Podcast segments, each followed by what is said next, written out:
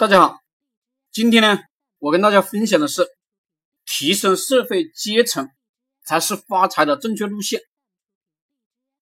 社会的分配体系啊，已经提前注定了，某些阶层和等级不论如何努力，注定一辈子是穷人。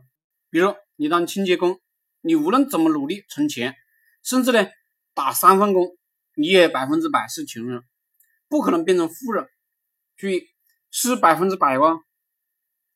我有很多亲戚，他们呢来自四川等地，很穷，但是呢，他们很努力。他们怎么努力啊？做着低贱的工作，通过打两份工、三份工来增加几千块的收入，生活啊异常的艰辛。其实这是蠢，蠢人是不可能发财的，不管他们多么努力。真正发财的道路是提升自己的社会阶层。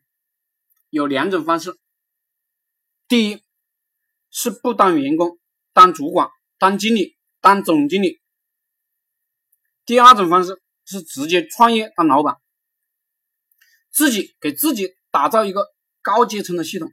也就是说，你想发财，努力的方向呢是提升自己的社会阶层，而不是在社会最底层打工，做几份工作。